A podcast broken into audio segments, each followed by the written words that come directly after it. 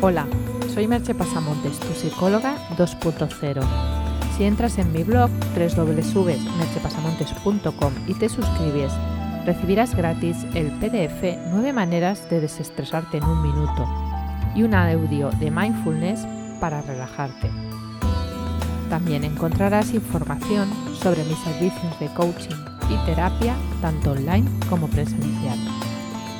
El podcast de hoy lleva por título El secreto para tener más voluntad. La voluntad, en el sentido psicológico del término, es la facultad que permite al ser humano gobernar sus actos, decidir con libertad y optar por un tipo de conducta determinado. Es una elección que se realiza con ayuda de la conciencia. Implica el hecho de resistir los impulsos y dejar a un lado la gratificación inmediata, con la finalidad de alcanzar las metas preestablecidas. Otra de sus características es la capacidad para ignorar los pensamientos no deseados, sentimientos o impulso, lo que nos permite la autorregulación. Como veis, la característica principal es el hecho de seguir un plan prefijado mentalmente, en lugar de dejarse llevar por los impulsos emocionales que van surgiendo. Por poner algún ejemplo, si has decidido seguir una dieta, tener voluntad es resistir la tentación de pedirte el pastel de chocolate de postre y escoger una fruta.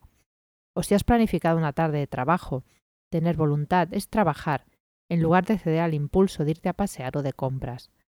Muchos de mis clientes llegan a mí precisamente por eso, por problemas que pueden relacionarse de una u otra manera con una falta de voluntad. Y trabajamos en ello, obviamente. Las dos creencias más generalizadas con respecto a la voluntad son las personas que creen que la voluntad no se acaba, que es algo de lo que se puede disponer siempre que te lo propongas. Y de otro lado, las personas que piensan que es un recurso limitado, que se tiene que ir reponiendo conforme se agota, la manera de reponerla sería mediante el descanso o refuerzos varios, tomar un café o un tentempié, ingerir algo dulce, parar cuando se llega a ciertos niveles de ejecución, etc. Hasta ahora, era una creencia generalizada que las personas que pensaban que la voluntad era limitada se autorregulaban mejor que las que la consideraban un recurso inagotable. Pero un reciente estudio llevado a cabo en la Universidad de Zúrich ha demostrado todo lo contrario. Los estudiantes que consideraban la voluntad como inagotable resistían mejor bajo presión que aquellos que pensaban que era un recurso escaso y valioso. Estos últimos tendían a abandonar prematuramente las tareas exigentes y a buscar más gratificaciones externas. En la misma línea, otros investigadores que han estudiado el coraje, como Angela Lee Duckborg, han mostrado que cuando alguien tiene coraje, es mucho más difícil que abandone sus metas, aunque surjan dificultades por el camino. La característica principal que encontró Angela Lee en múltiples estudios hechos con diferentes tipos de personas y situaciones, desde profesores novatos hasta cadetes de West Point, fue la determinación. La determinación o coraje es pasión y perseverancia para alcanzar metas a muy largo plazo. Es tener perseverancia para resistir día tras día hasta alcanzar tu sueño, y eso no viene determinado por el talento inicial en algo. De hecho, tener mucho talento en algo puede ser incluso un hándicap, como muestra el estudio de Angela Lee. El talentoso es frecuentemente un procrastinador, y eso le lleva a peores resultados en el largo plazo que a aquellos con menos talento pero más motivados. Uno de los trabajos que realizo en coaching es ayudar a las personas a descubrir su talento y sacarles el máximo partido, reforzándoles su determinación. El factor más importante para desarrollar la voluntad y el coraje es tener mentalidad de crecimiento. Te sugiero que entres en el blog y leas el artículo sobre mentalidad de crecimiento que publiqué hace un tiempo. La persona con mentalidad de crecimiento piensa que muchas habilidades se pueden mejorar si practica, que es posible que sea de entrada poco habilidoso en algo, pero eso es solamente porque no le ha dedicado el suficiente esfuerzo, tiempo o interés, y que si se lo dedica mejorará.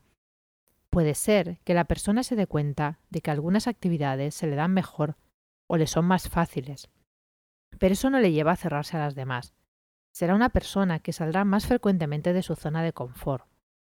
Diríamos, pues, que tiene un mapa mental con respecto a sí misma más flexible y con más posibilidades de ser ampliado, y cuando se propone algo no ceja en el empeño hasta conseguirlo. Este es también uno de los trabajos estrellas en mis terapias, el fortalecimiento de la voluntad. Para tener más voluntad, tienes que querer tenerla. Ese es el secreto. Tienes que dejar de ponerte excusas, de decir que tú no eres así, de procrastinar tus esfuerzos. Si quieres algo, tienes que ir a por ello, con determinación, perseverancia y alegría, y con la confianza de que en algún momento tu esfuerzo dará sus frutos. Solo te pido una cosa, elige bien tus metas, y cuando las hayas elegido, vea por ellas hasta el final. No las dejes a medias, ya que cada vez que abandonas una meta, le estás diciendo al cerebro que en realidad no importaba.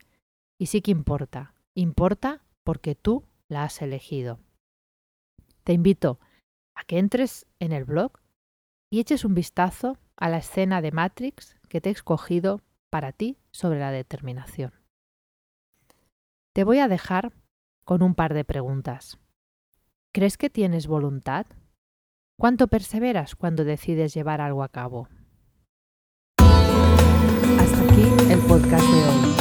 Ya sabes que si entras en mi web www.mechepasamontes.com encontrarás información sobre mis servicios de psicoterapia y coaching online y presencial, enlaces a mis libros digitales y tienes la posibilidad de suscribirte y recibir regalos y.